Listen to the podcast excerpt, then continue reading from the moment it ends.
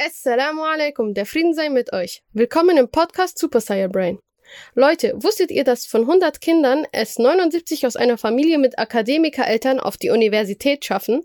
Im Gegensatz dazu schaffen es nur 27 Arbeiterkinder. Davon brechen ein Drittel die Uni ab. Diese Zahlen sind richtig traurig. Die gute Nachricht, meine Freunde und ich sind Arbeiterkinder und haben entweder eine abgeschlossene Hochschulreife oder sind gerade dabei. Daher an alle Arbeiterkinder. Lasst euch nicht von diesen Zahlen runterkriegen.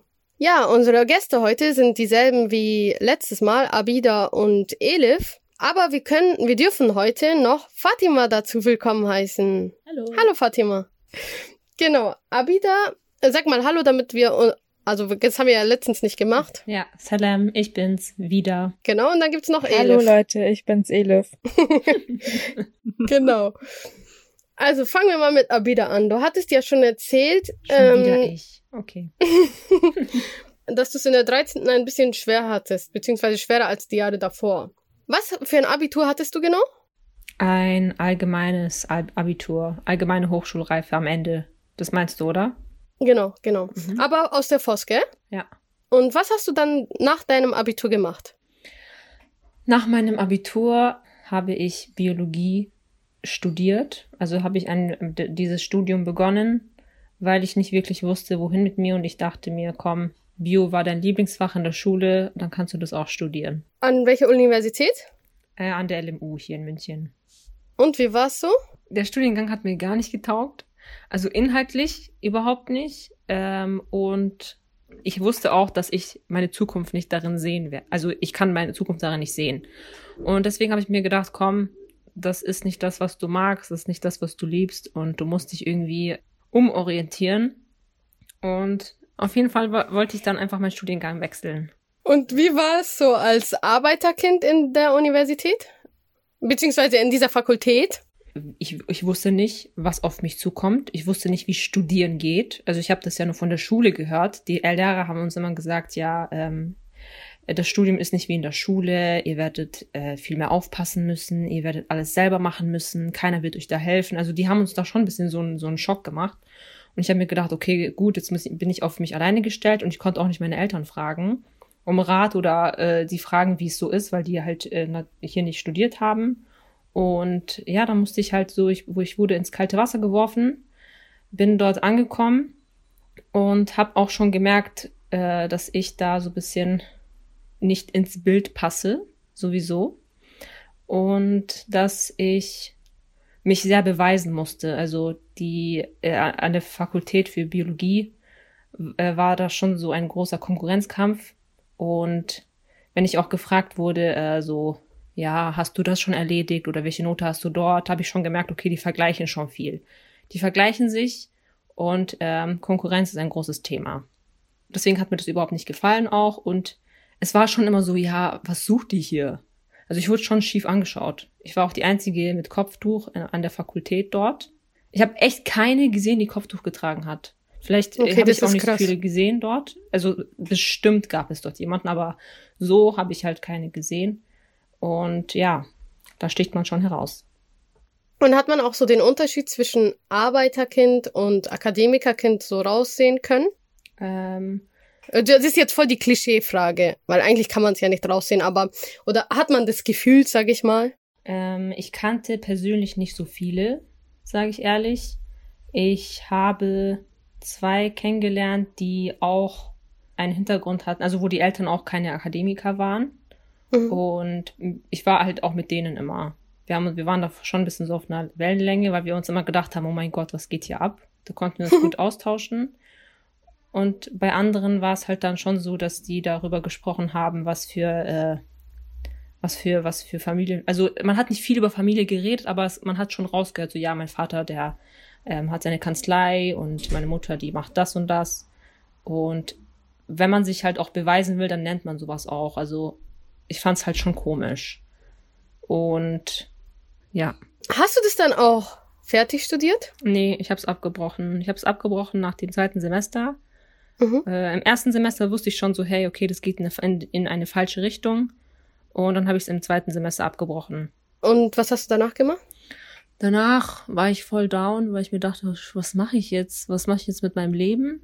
Die Zeit vergeht, ich muss mich irgendwo anmelden, die Frist ist bald vorbei. Was mache ich? Was mache ich? Und dann habe ich mir gedacht, okay, ich muss etwas machen, was ich mag, was mir liegt. Und da habe ich durch Gespräche mit meinen Freundinnen, mit euch, schon viel über, ähm, also herausgefunden, was mir selber auch liegt. Und ihr habt mir dann auch immer gesagt, so, hey, du musst was machen, was dir Spaß macht. Und das war davor gar keine, also das, das war gar kein Thema. In der Schule war das auch kein Thema, dass dir jemand gesagt hat, okay, komm, mach das, äh, was dir liegt, mach das, was dir Spaß macht.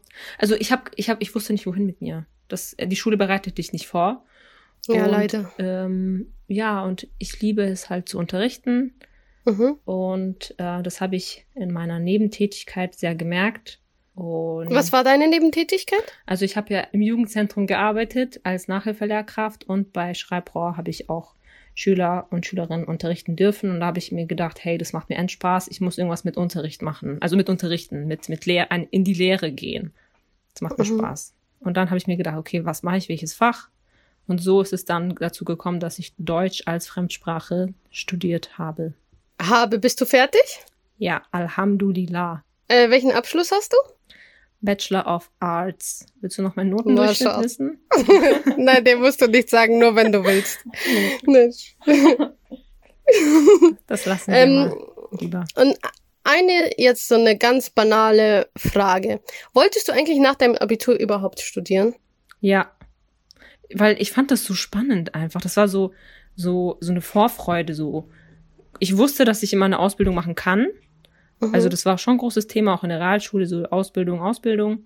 Aber ich dachte mir so, nee, ich will irgendwie mehr. Ich will, ich will studieren. Ich will in die Uni gehen. Und immer als ich in die, an der Uni vorbeigegangen bin, dort an der LMU, habe ich mir gedacht, boah, ist ja so cool, wenn ich hier studieren könnte irgendwann. Mhm. Ja, interessant. Ähm, ich, wir kommen nochmal zu dir zurück. Äh, Machen wir jetzt erstmal mit Elif weiter. Ja, Elif, du hast was für ein Abitur gehabt? ähm, ich habe ein Fachabitur gehabt. Und dann habe ich die 13. auch gemacht, aber ich habe Mhm. das Abi nicht gemacht. Äh, also hast du abgebrochen sozusagen? Genau, ja. Wegen der Schule oder weil du dann schon wusstest, was du studieren willst? Genau, also ich wusste schon, was ich studieren will und dann hatte ich auch gar keine Motivation und keinen Antrieb mehr, weil ich für meinen Studiengang kein allgemeines Abitur gebraucht habe und deswegen Mhm. habe ich dann auch keine Motivation mehr gehabt und habe dann abgebrochen. Hast du direkt nach dem Abi dann angefangen zu studieren? Genau, also ich habe ja das Fachabi gemacht, dann habe ich ein Jahr die 13. gemacht und direkt danach, wo ich abgebrochen habe, habe ich angefangen zu studieren. Ähm, was hast du studiert? Soziale Arbeit. An welcher Universität? Das ist eine private Uni, heißt IOBH Duales Studium. Hast du da gemerkt den Unterschied zwischen Arbeiterkind und Akademikerkind? Ähm, nee, nicht wirklich. Also in meiner Uni ist es schon so, dass es sehr wenige Ausländer gibt, Mhm. aber trotzdem habe ich mich irgendwie nie ausgeschlossen oder so gefühlt. Mm, Aber ich meine, hattest du gemerkt beispielsweise, dass, okay, von der, seinen Eltern, seine Eltern waren Akademiker und von dem sind, also äh, Arbeiterkinder sind ja nicht nur Deutsche mit Migrationshintergrund oder Ausländer, sondern es können auch Deutsche sein, die einfach deren Eltern nicht studiert haben oder so. Mhm. Um ehrlich zu sein, habe ich keinen Unterschied gemerkt, nein. Und das war auch gar nicht Thema. Gab es da viele mit Migrationshintergrund oder eher nee, nicht? also es gab wirklich ähm, so in meiner Gruppe, also es gab drei, drei Gruppen für soziale Arbeit und in meiner Gruppe waren es, glaube ich, drei oder vier Leute mit Migrationshintergrund. Ähm, habt ihr jetzt was gemerkt oder waren die Leute immer cool drauf? Die Leute waren eigentlich immer cool drauf, ähm, aber natürlich war jeder, jeder halt auf sich fokussiert. Mm, Ja, das ist leider oft so in der Uni. Dürfte ich was fragen? Natürlich. Ähm, was meinst du mit cool drauf sein? Akademiker und nicht Akademiker, Kinder. Meinst du ich? Mich? Ja, also vielleicht werfe ich es einfach mal in die Runde so. Also was, was, was, warum cool drauf und nicht cool drauf? Also bedeutet es gleich, wenn man ähm, Akademiker ist, also oder Akademiker Eltern hat, dass man nicht cool drauf ist?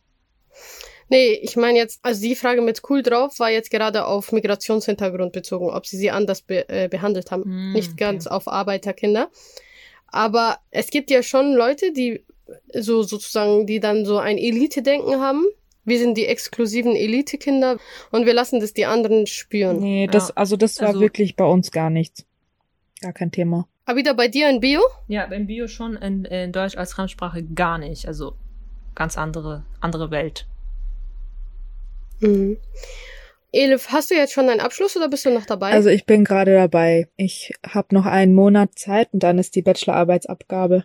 und über was äh, schreibst du deine Bachelorarbeit? Ich schreibe über ein sehr aktuelles und heikles Thema, was mich sehr interessiert. Und zwar über Rassismus gegenüber Jugendlichen und die Auswirkungen auf ihre Sozialisation. Sehr interessant. Ja. By the way, sie liebt ihren Job. Genau. Äh, Wir wollen ja eh noch einen Sozialarbeiter-Podcast mit Elif machen, darauf könnt ihr Ja. euch freuen. Genau. Aber die anderen können ja dann trotzdem mit dabei sein, weil irgendwie wie ist jeder ähm, ein Sozialarbeiter von uns. Aber die gelehrte Sozialarbeiterin, gelernte besser gesagt, ist Elif und dann führt sie den Podcast sozusagen. Ja, ich freue mich schon drauf. Viel Spaß. Ich freue mich schon drauf, dass es dann wirklich, äh, dass ich dann wirklich äh, freien Lauf lassen kann, meinen ganzen Gedanken. Sie, re sie redet dann ohne Punkt und Komma. Und sie geht auf und trägt Tä- Tränen in den Augen. ja, wirklich, also ich, Bolama ich liebe echt meinen Job. Mashallah. Nein, Spaß. Und wolltest du studieren? Genau, ja. Also ich wollte studieren. Ich wusste eigentlich schon ziemlich früh, dass ich soziale Arbeit studieren will. Äh, Das war auch, weil ich auf der Sozialforst war und da habe ich das einfach gemerkt, dass ich es liebe mit Menschen. Ich habe auch ehrenamtlich im Flüchtlingsheim gearbeitet und da habe ich einfach gemerkt, dass ich, dass mich die Arbeit sehr erfüllt und dass es Menschen, dass es einfach nichts Besseres gibt, als Menschen zu helfen. Und ähm, deswegen bin ich auch sehr zufrieden und habe hoffentlich auch dann bald meinen Abschluss. Abida, Fatima und Elif, eine Frage an euch drei jetzt gleichzeitig. Ab wann wusstet ihr ungefähr, dass ihr studieren wollt? Fangen wir mal mit Abida an. Äh, boah, ich bin jetzt überrumpelt. Ich muss jetzt überlegen. Das war schon endfrüh. Überrumpelt. Hm.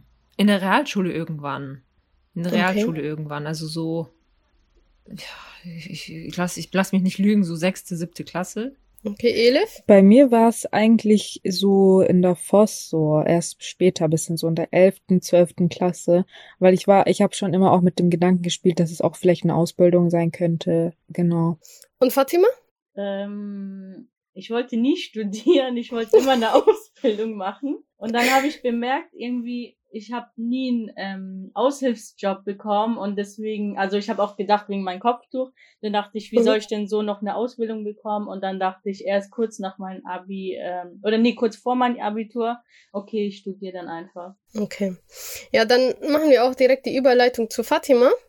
Ähm, Elif, wir kommen nochmal später zu dir. Ja. Also du hast, also das Besondere an Fatima ist, sie ist keine Münchnerin, im Gegensatz zu uns, aber sie war eine Münchnerin.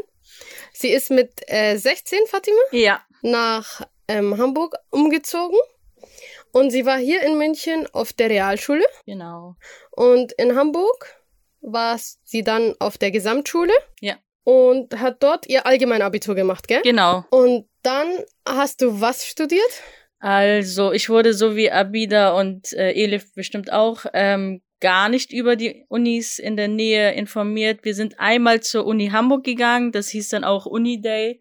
Und man konnte sich so einen Studiengang angucken, aber mehr, also mehr haben uns auch die Lehrer nicht informiert. So, wir wussten nicht, dass es noch die Hochschuluni gab. Wir wussten nicht, dass es die technische Uni gab. Wir wussten nicht mal, dass es Privatunis gab, äh, gibt.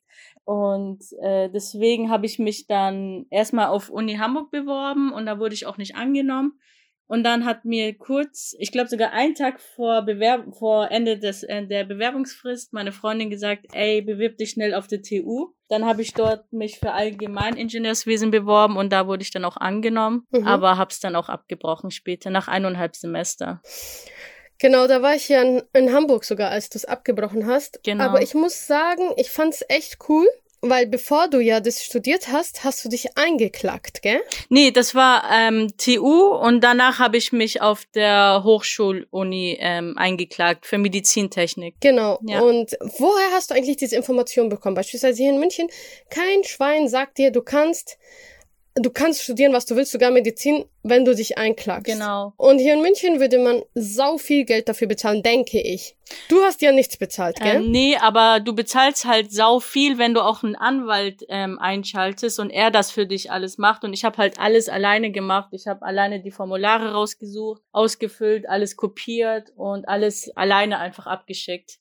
Und so, ich war halt mein eigener Anwalt. Äh, das Gute bei euch war ja, ihr hattet so Infoabende, gell? Da war ich ja bei einem mit dabei. Genau, die Uni selber, also Asta, die Asta hat äh, den Infoabend selber gemacht und die Studenten dort. Und ich weiß nicht mehr, von wem ich die Informationen hatte. Ich glaube, eine Freundin hat mir das äh, weiterempfohlen, sonst hätte ich es auch nicht gewusst. Mhm. Also die haben es jetzt auch nicht überall so verteilt, ey, man kann sich einklagen, sondern ich habe es wirklich von einer Person erfahren und dann habe ich mich weiter informiert. Okay. Oh, also gab es die Info nicht so? Nee, also ähm, auch andere jetzt, die ganzen Leute, die neue Abitur bekommen. Ich erzähle denen immer von der Einklage, aber die wussten das halt auch vorher nicht. Also viele Leute wissen das auch hier nicht. Die Klage hast du ja letztendlich gewonnen. Genau, gell? ja. Wenn du sie verloren hättest, wie viel hättest du bezahlen müssen? Weißt du das? Mm, ich weiß es nicht mehr. Also komm, es kommt drauf an. Du klagst erstmal ein also du, äh, mhm. du gibst einen Widerspruch ähm, ans Gericht, also dass du unbedingt den Platz willst, weil es gibt da noch Plätze. Mhm. Und äh, wenn dann, dann äh, hat das Gericht gesagt, okay, wir machen, wir einigen uns auf einen Vergleich. Du zahlst nur 60 Euro und dafür hörst du auf, dich einzuklagen und dann bekommst du auch den Platz. Und so war mhm. das bei mir de der Fall. Aber wenn sie jetzt ähm, mir wieder ein Nein gegeben hätten und ich hätte dann weiterhin ähm, weitergeklagt, dann hätten sie und ich dann danach verloren hätte, dann hätte ich, weiß ich nicht, vielleicht über 1000 oder so bezahlen müssen. Krass. Hattest du keine Angst, dass du so viel bezahlen müsstest? Doch, ich hatte voll die Angst, aber ich habe es trotzdem gemacht. Also, ich weiß nicht, ich war ja auf der TU und da war es mhm. extrem mhm. schwer und meine Freundin meinte auch, ey, lass mal hier auf der HW wechseln, Medizintechnik. Das ist dann einfacher für uns. Und ja, deswegen wollte ich das auch unbedingt machen. Und deswegen habe ich mich auch einfach eingeklagt. So, ja. Ja, mutig. Ich finde es ja. voll krass von dir. Ja, danke. Ich habe es bis zum vierten Semester gemacht. Es hat mir auch ultra viel Spaß äh, gemacht. Mhm. Und aber da war das Blöde, ähm, da war es halt auch schwer. Also es war ja alles Physik, Mathe, Chemie, Elektrotechnik, was auch immer. Ähm, mhm. Ist ja auch ein Ingenieurswesen-Fach. Äh, aber wir mussten bis zum fünften Semester das erste und zweite Semester komplett durchhaben. Und mir haben halt mhm. halt noch fünf Klausuren gefehlt. Und äh, wenn ich das halt nicht geschafft hätte, dann wäre ich auch so rausgeflogen. Und dann habe ich irgendwie Panik bekommen und auf einmal hatte ich voll die Lust, Lehramt zu studieren. Ich weiß nicht warum und wieso, aber ähm, ich habe die ganze Zeit nur noch an Lehramt gedacht. Dann habe ich mich auf gut Glück beworben und dann wurde ich auch angenommen und dann meinte ich, okay, dann wechsle ich jetzt nochmal zu Lehramt. Und ähm, bereust du es zweimal gewechselt zu haben? Ähm, ich bereue es nur, dass ich auf der TU war, also da war ich ja unnötig eineinhalb Semester lang, aber dass ich jetzt auf der HW war, das habe ich gar nicht bereut. Also wie gesagt, es hat richtig viel Spaß gemacht. Ich habe erst ab der HW auch Mathe gelernt, also ich habe mir das da selber beigebracht. Ich habe voll viele coole Leute kennengelernt und ähm, ja, ich bereue, also HW bereue ich nicht. Also obwohl es vier Semester waren, die du abgebrochen hast, bereust du es nicht. Du siehst es eher als eine Bereicherung. Ja. Welche Fächer und würdest du dann inshallah, wenn du Lehramt schaffst, unterrichten? Also hier in Hamburg ist das so, bis zu diesem Semester, die haben das jetzt auch wieder geändert. Ich konnte mich nur für Lehramt für die Primar- und Sekundarstufe 1 bewerben. Das heißt äh, für Grundschule und für die Mittelstufe, also fünfte bis zehnte Klasse. Und für die Mittelstufe habe ich die Fächer Geschichte und islamische Religion. Das war auch ganz neu, islamische Religion. Das gibt es jetzt auch nicht mehr seit diesem Jahr. Und für die Grundschule habe ich Deutsch, Mathe und Sachunterricht. Ah, okay. Und äh, warum gibt es das Fach islamische Religion nicht mehr? Mm, ich weiß es nicht. Es war, um ehrlich zu sein, es ist extrem schlecht organisiert. Wir müssen, wir müssen immer so viel rummailen, um irgendwie noch die Credit Points zu bekommen. Jedes Mal äh, wechseln die ganzen Dozenten und Professoren. Wir haben immer wieder neue Leute.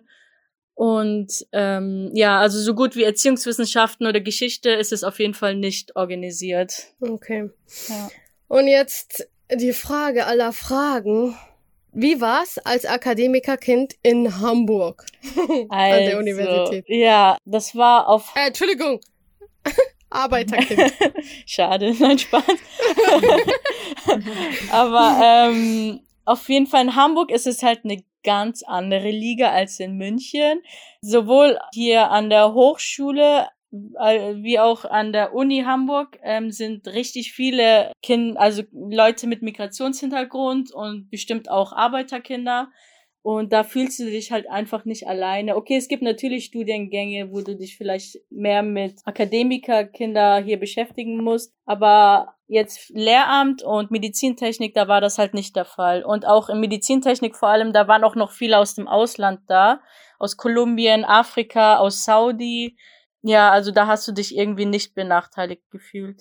Und beim ersten Studienfach, was ah, allgemeine Ingenieurswesen, wie war's ähm, da? Da, also man hat schon gesehen, da gab's auch Akademikerkinder, aber die waren entweder unter sich oder die waren ausgegrenzt von den anderen. Und da waren auch halt sehr viele Inder und ähm, Asiaten und die haben sich halt eher mit uns unterhalten als mit den Akademikerkindern. Deswegen, wir waren da irgendwie eher in der Überzahl als die.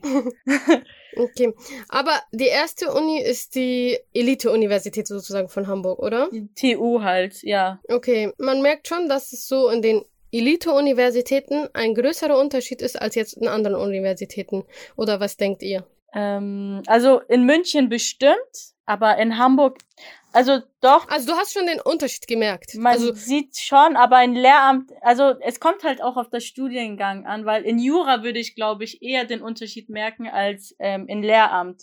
Weil Lehr in Lehramt sind wirklich sehr viele Arbeiterkinder. Ja, also ich würde, ich stimme ihr dazu, weil ich glaube, es, es macht, also äh, es kommt nicht drauf an, welche Uni das ist, sondern eher welcher Studiengang. Ja. Es gibt halt Studiengänge, wo die Leute sich übelst fühlen und wo die Leute ein bisschen gechillter sind. Also wo die Konkurrenz einfach größer ist, sag mal so. Okay.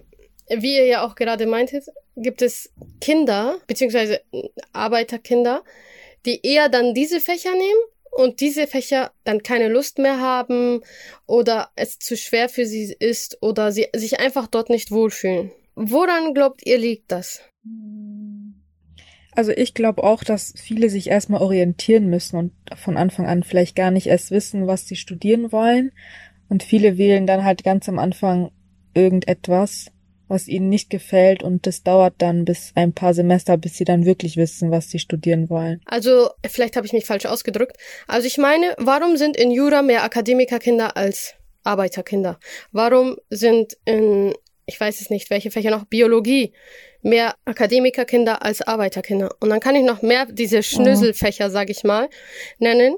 Da sind einfach keine Arbeiterkinder. Woran denkt ihr, liegt das? Ich glaube, wenn deren Eltern auch Juristen waren oder sind, dann sehen sie halt auch, wie erfolgreich ihre Eltern sind und deswegen wollen ja, sie dann auch Motivation. in ihre Fußstapfen treten und das eben nachahmen und entwickeln erst gar nicht so ihre eigenen Interessen. Die gucken dann einfach nur auf den Erfolg und auf das Gehalt und dann machen sie halt das Gleiche. Ja, also ich kann mir auch vorstellen, dass, dass es auch durchaus einen Druck dann vielleicht auch da gibt, dass dann die mhm. Eltern sagen, hey, guck mal, das und das gibt es, aber mach das hier, weil da verdienst du mehr. Also man sieht, also vielleicht kriegt man da die Chancen nochmal so wirklich auf den Tisch gelegt, was man alles machen kann, aber dann wird man vielleicht auch in eine, in eine Seite gedrängt. Ich weiß es nicht, aber das kann ich mir vielleicht vorstellen.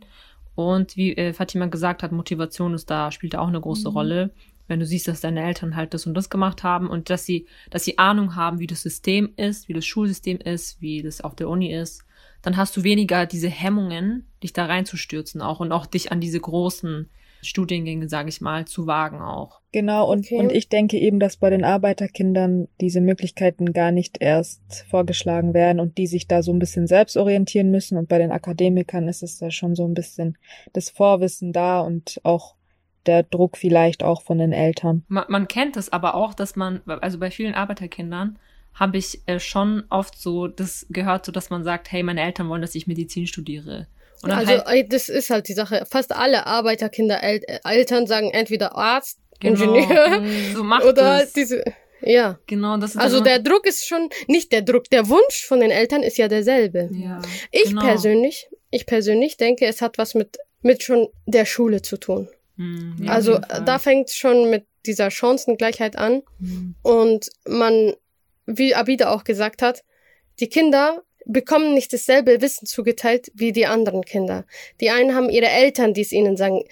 Äh, die, also ihre Eltern, sogar im Studium, ihre Eltern helfen denen. Wir müssen wir müssen uns alles selbst beibringen und es ist extrem schwer. Wenn dein Vater Arzt ist, dann brauchst du dir keine Nachhilfe besorgen. Vor allem im Studium ist eine, also wenn du Nachhilfe im Studium haben willst, dann kannst du mit einem Stundensatz von äh, 50 Euro rechnen. Also wenn du willst, dass dir jemand was beibringt in Medizin, dann musst du safe mindestens 50 Euro bezahlen, damit er dir überhaupt was beibringt. Mhm. Ein Akademikerkind muss einfach nur, Baba, kannst du mir bitte das und das erklären? Der holt Skalpell raus und erklärt ihm. Wenn die's erklären, ja. Weil kennst du das, wenn man, kennst du das, wenn man sagt, so ja, der, ähm, wie sagt man, es gibt doch so einen Spruch, die, die doch so in bestimmten Fächern Professoren oder keine Ahnung, Doktoren sind, sag mal so, das Beispiel von dir, der Arzt, der würde dann vielleicht seinem Kind dann nicht genau diese Sachen beibringen, weil er einfach zu faul ist, so seinem eigenen Kind das beizubringen. Also ich weiß nicht, Mhm. man kann das jetzt nicht ähm, verallgemeinern, was ich jetzt sage, aber ich hatte schon Akademikerkinder bei mir in der Universität und denen haben schon äh, deren Eltern geholfen. Mhm. Und ich hatte beispielsweise auch einen, der war mashallah überschlau, der hat schon mit 16 oder 17 sein Abitur gemacht, keine Ahnung, wie viele Klassen der übersprungen hat. Mhm. Der hat äh, Medizin studiert und nebenbei Politikwissenschaften. Krass. Und, mashallah, und davon hatten wir zwei. Aber er war der Überflieger, die andere war ja auch Überflieger, aber so im Gegensatz zu ihm war sie für die Überflieger-Durchschnitt. Mhm. Und äh, die waren beide beispielsweise Akademikerkinder. Und seine Eltern waren sogar Professoren. Mhm. Und wenn der halt irgendwelche Schwierigkeiten hatte, ist er einfach zu seinen Eltern gegangen. Äh, Ich habe auch mal mit meinem Bruder darüber gesprochen. Er meinte auch, also er hat Druck- und Medientechnik studiert und er meinte, ähm, er hat halt alleine gelebt, weil wir waren zu viele hier zu Hause und er wollte sich aufs Studium konzentrieren und er musste halt die Miete bezahlen, er musste sein Essen bezahlen und er musste halt echt viel arbeiten. Er hatte mehrere Jobs gleichzeitig, um sich durchzuboxen. Und er meinte dann zu mir, er hatte auch so Akademiker-Kinder bei sich. Und er meinte, der bekommt seine Wohnung bezahlt, der bekommt sein Auto bezahlt, der bekommt alles bezahlt. Er muss sich nur aufs Studium konzentrieren. Er muss nichts anderes machen. Natürlich sucht er sich dann eines der schwersten Fächer aus, weil er dann, also er bekommt alles. Und ich denke, für ein Arbeiterkind ist es schwer, Jura zu studieren, wenn er nebenbei noch arbeiten muss, wenn er nebenbei noch seiner Familie helfen muss und so weiter. Er kann sich nicht darauf konzentrieren und solche Fächer brauchen einfach viel Konzentration und viel Zeit.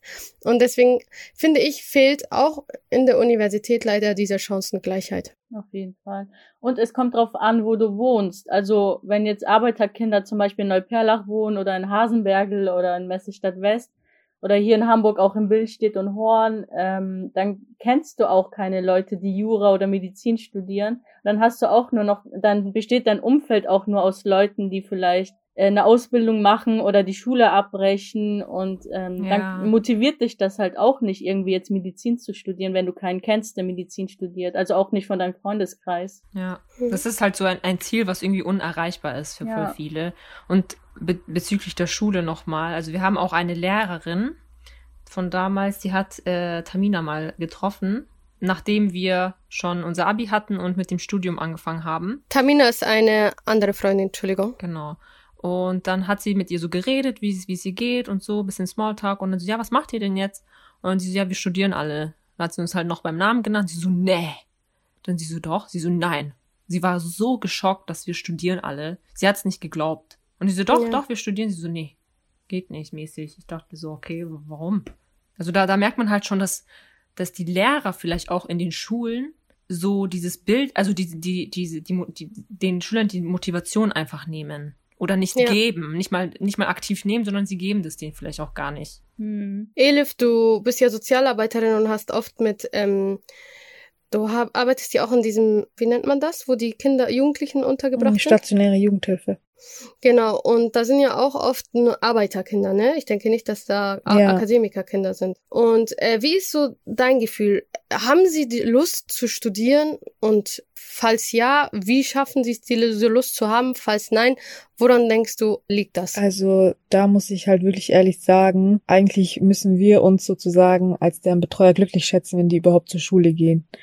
Also so, die haben auch nicht wirklich den Wunsch zu studieren oder also höchstens vielleicht den Hauptschulabschluss zu machen. Bei manchen ist die Motivation da, dass sie dann halt wirklich in Ruhe eine Ausbildung starten können, aber so wirklich, um ein Studium zu beginnen, haben die alle eigentlich bisher habe ich keinen kennengelernt, die so eine Motivation hatten, nee.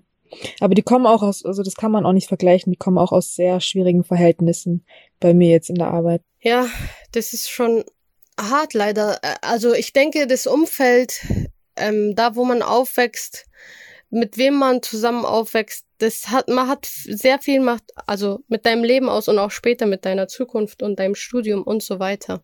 Ja, auf jeden Fall. Mhm. Also ich kann mich auch erinnern, in unserem Viertel, ich kenne keinen, bis auf meinen älteren Bruder, der studiert hat. Und ich denke, mein älterer Bruder ist auch ein Grund, warum ich, also natürlich meine Eltern an erster Stelle, es war schon immer ihr Wunsch. Und auch meine Mutter und mein Vater haben mir immer also eingetrichtert, Wissen ist alles, Wissen ist Macht, Wissen ist äh, Licht. Also sie haben es mir richtig schmackhaft gemacht, meine Eltern, weil sie selber ja als Gastarbeiter hierher gekommen sind. Und dann, ich glaube, als Gastarbeiter merkt man dann nochmal krasser den Unterschied. Und ähm, danke. Motivation von denen. Ja, weil man sieht da auch, man, man sieht, sorry, dass ich dich unterbrochen habe, aber du erklärst es voll schön, weil man sieht dann, wie die versucht haben, dich zu motivieren. Also die haben dann nicht gesagt, hey, schau mal, das gibt's, das, das kann man machen oder vielleicht dir nicht von den einzelnen Sachen alles erklärt, aber sie geben dir halt so voll die Motivation in, in anderer Hinsicht. Dass ja. sie da sagen, Wissen ist Macht, das ist gut für dich, das musst du für dich machen. Also dass man da wirklich so ähm, äh, das Kind pushen muss, dass die halt das irgendwie, dass man es denen schmackhaft macht, weil sonst macht es ja keiner. Aber die geben halt ihr Bestes so. Und voll, ich finde es schön, wie deine Eltern das bei dir gemacht haben, mashallah. Vielen Dank. Ja, und äh, wie gesagt, ein, ein Grund war halt auch immer mein Bruder. Ich, ich persönlich fand es halt richtig cool. Er war so der Einzige aus dem Viertel, der so studiert hat. Und auch, hm, wenn die Freunde von meinem Bruder auch so, oder hey, bist du äh, die Schwester von dem und dem? Ja, ja, der steht dort und so. Und das war halt so was Besonderes. Und ich wollte dann auch äh, so mhm. besonders sein, sage ich mal. und deswegen fand ich es auch wichtig, dass ich alle in meiner Umgebung dazu motiviere, dass sie ihre Schule weitermachen. Wenigstens Abitur, man muss ja nicht unbedingt studieren. Ja. Aber auf jeden Fall ähm, Abitur und danach kann man ja machen, was man will. Aber ich finde, wir haben alle dieselbe Chance für, verdient. Ja, auf jeden, auf jeden Fall. Fall.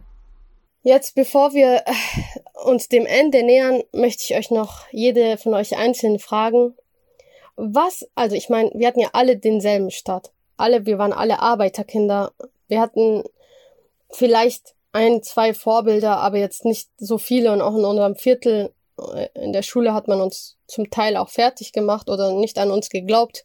Was hat euch motiviert und was könnt ihr den Arbeiterkindern da draußen so mitgeben?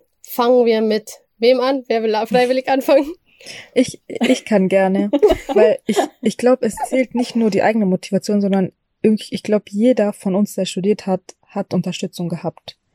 Auch wenn es jetzt nicht psychischen Sinne wär, war, aber zum Beispiel finanziell. Ich glaube, hätten, hätten unsere Eltern uns finanziell nicht unterstützt, dann hätten wir das auch nicht durchziehen können, weil wir dann. Also mich hat der Staat finanziell unterstützt.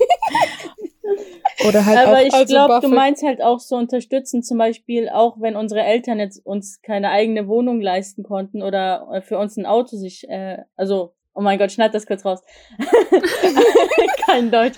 Also, ähm, also unsere Eltern konnten uns jetzt auch keine WG irgendwie finanzieren oder eine eigene Wohnung oder ein Auto, damit wir einfach in Ruhe studieren konnten. Unsere Mütter, die kochen für uns, sie machen, waschen die Wäsche. Das ist schon echt viel Arbeit, die sie uns damit ja. ähm, abnehmen, weil ich wohne jetzt alleine und ich muss mich um meinen Haushalt kümmern, um die Uni. Ja. Meine Tochter ist zum Glück ab, also auch bei meiner Mama, da kann ich sie auch unterbringen beim Studieren. Aber ähm, auch ohne Kind habe ich schon echt viel zu tun. Dann noch hier, du ja auch, Sarah, äh, als Verheiratete, du musst ja auch noch kochen und Haushalt führen. Und ähm, unsere Mütter haben uns das ja auch Das war gerade, das war gerade so klischee. Du bist ja auch verheiratet, du musst ja auch kochen. Das ist voll der Unterschied. Zum Beispiel meine Freundinnen müssen das nicht machen und die haben viel mehr Zeit so ja. zum Lernen. Also, ja. also das habe ich auch gemeint. Ja, also die also, konnten uns ja nicht mit Geld finanzieren, also unterstützen, aber halt mit den anderen ja. Sachen, so soweit es möglich ist, halt mit dem Kochen und hier einen Obstteller zum Tisch bringen, damit wir noch mehr Vitamine zum Konzentrieren bekommen und so eine Sachen halt. Ja. Ja, ja genau, das habe ich gemeint, halt diese Unterstützung ist trotzdem da. Ja. Und deine Frage war ja, Stimmt. was hat uns motiviert, mhm. gell? Also mhm. mich hat's motiviert, dass es halt einfach drei Jahre meistens im Leben sind, die man halt durchmachen muss. Und dann hat man es mhm. halt einfach für eine sehr lange Zeit viel einfacher. Und einfach diese Stimmt. drei Jahre durchzuziehen, also das vergeht wirklich wie im Flug, ähm, das hat mich einfach motiviert, weil ich dann wusste, okay, dann ist es zu Ende und dann habe ich wirklich meinen Abschluss in der Hand. Und dann bin ich auch. Und dann gibt's Fluss. und genau, und dann kommt man, bekommt man halt auch wirklich die besseren Arbeitsplätze und so weiter.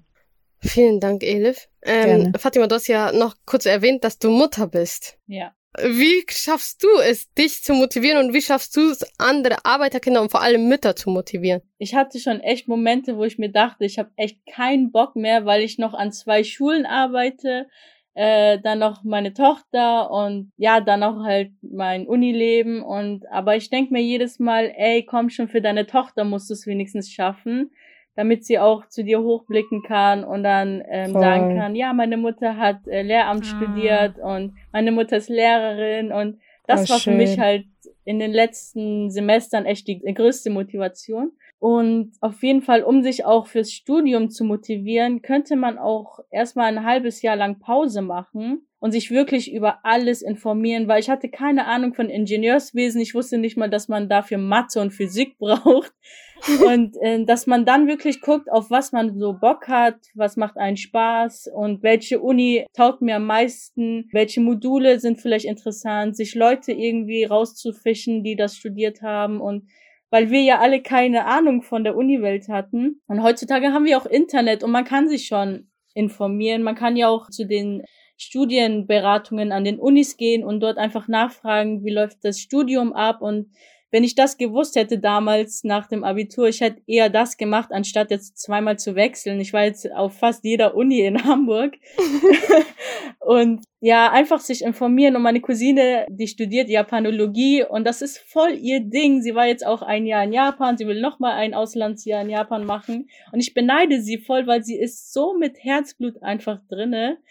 Mhm. Und ich finde es so cool, dass sie was studiert, was ihr so krass Spaß macht. Und ja, einfach sich am Anfang informieren, wie was einfach abläuft, wie lange alles dauert und so. Und dann so versuchen halt wirklich das zu studieren, was auch einen wirklich Spaß macht und nicht nur auf Geld achten. Mic Drop, also da kann man nichts mehr hinzufügen, glaube ich. Kann, du kannst doch auch noch was hinzufügen. Was, was war nochmal die Frage? Oh wie, man, wie, man die Leute, wie man die Leute motivieren kann, da dran zu bleiben oder was mich motiviert hat oder was? Wie man Arbeiterkinder, also wie du selbst dich immer wieder motiviert hast und mhm. was du Arbeiterkindern mitgeben kannst, dass sie sich motivieren. Also, was mich sehr motiviert hat, war, vielleicht ist es auch Klischee, aber mein Glaube. Weil mit meinem Glaube kommt gleichzeitig auch für mich mein, also mein Kopftuch, das ich dann getragen habe, für was ich mich entschieden habe und ich habe dann meine Chancen gekannt. Ich habe gesehen, wie es auf dem Arbeitsmarkt ist. Ich habe gesehen, wie bei manchen die Bewerbungen in den Müll geschmissen wurden. Und dann wusste ich, okay, wenn ich nicht Gas gebe, wenn ich nicht was aus mir mache, dann wird es halt so bleiben. Und ich weiß nicht, in anderen Bundesländern ist es dann vielleicht einfacher, aber ich habe jetzt nicht gedacht, boah, ich gehe jetzt aus, äh, ich ziehe jetzt um, sondern ich mache hier etwas. Und dann studiere ich jetzt. Und das war meine Motivation, mein Antrieb, dass ich gesehen habe, okay, ich habe mein Kopftuch, ich werde es nicht ablegen für eine Arbeit, für einen Job. Und ich werde etwas machen, was mir Spaß macht. Ich werde äh, ich werd das schaffen. Und einfach mir selber das nochmal zu beweisen, dass ich das kann, obwohl jeder sagt, dass ich es nicht kann, ist schon für mich eine sehr große Motivation gewesen. Und dass die Leute auch sehen, die Muslime, die sind nicht von hinterm Mond, sondern können ganz genau wie alle anderen auch studieren und ihren Weg gehen. Was aber nicht heißt, dass jetzt ein Studiengang besser ist als eine Ausbildung oder andersrum, aber jeder geht halt seinen Weg und nichts ist unmöglich. Genau. Vielen Dank für die schönen Worte. Abschließend wollte ich noch sagen, es ist auch sehr wichtig, wen man als Freunde hat. Ich sage jetzt nicht, habt Freunde, die auf die Universität gehen. Nein, das auf keinen Fall. Aber habt Freunde, die euch helfen, die euch motivieren und eine Familie, baut eure Umgebung so auf, weil jeder hat es selbst in der Hand. Selbst wenn man in einem schlechten Viertel lebt, selbst wenn man in einer äh, katastrophalen Familie aufgewachsen ist, man hat selbst alles in der Hand und man kann sich aussuchen, mit wem man abhängt und von wem man seine Infos und sein Wissen holt, weil das färbt auf jemanden ab. Das färbt ab, also wie gesagt, es muss kein Universitätskind sein, aber jemand, der dir immer positive Vibes bringt. Das ist extrem wichtig. Und man darf, äh, das hört sich jetzt, das hört sich jetzt so 0815 an, aber man darf nie an sich selbst zweifeln. Ja, das ist echt ja, extrem wichtig. Das ist eine große Sache, mhm. gar nicht 0815. Das ist die Hauptsache. Wenn man nicht mhm. an sich mhm. selbst glaubt, wer soll es dann ja. machen? Ja. Außer Genau. gute Freunde, wie du gesagt hast. Bei guten Freunden ist es dann so, die glauben an einen, obwohl man manchmal vielleicht nicht an sich selbst glaubt und dass man halt mit vielen Leuten, also mit seinen Freunden viel redet. Ich meine, damals, Sarah, ich habe mich bei dir voll ausgeheult, weißt du noch, als wir auf der Wiese saßen bei der Busstation in Neuperlach. Da saßen wir auf der Wiese und ich habe einfach angefangen zu heulen. Ich so, "Ja, was soll ich machen? Und du, dann hast du dich hingesetzt und gesagt, hm, was kannst du denn gut? Und dann dachte ich mir so, hä, das habe ich mich noch nie gefragt, was ich gut kann, keine Mhm. Ahnung. Und so sind wir halt dann drauf gekommen, so durch Reden, durch Reden, durch Reden. Und Und durch Trauen. Man muss sich ja, trauen. Weißt ja, du noch? Trauen, Da, die Anmeldefrist war ja schon ja, vorbei. Genau. Bei mir war die Anmeldefrist vorbei. Es war, es war schon Zense, sagt man. Aber ich habe mich dann im Nachhinein dann noch beworben, obwohl es ja die LMU ist. Eigentlich denkt man sich so, boah, nee, Elite und ich kann mich niemals dann noch nach, äh, nachträglich anmelden. Aber Subhanallah, es hat halt geklappt. Genau. Also, ihr dürft niemals, niemals aufgeben. Ein Super Saiyan Brain gibt niemals auf. Außer man ist Vegeta. hey, Vegeta hat nie aufgegeben. Sangoku Weste. Team Vegeta. Schlägerei. Okay, aber wieder, wie beendet man so einen Podcast? Alright, you guys, that's all for today. Na, Du sagst, du sagst einfach dank, danke, dass ihr alle da wart. Einmal liken, kommentieren und weiterleiten. genau, in diesem Sinne, Support- Salam alaikum, Leute. Support ist kein Mord. Salam alaikum. Bis nächstes Mal, Leute. Salam.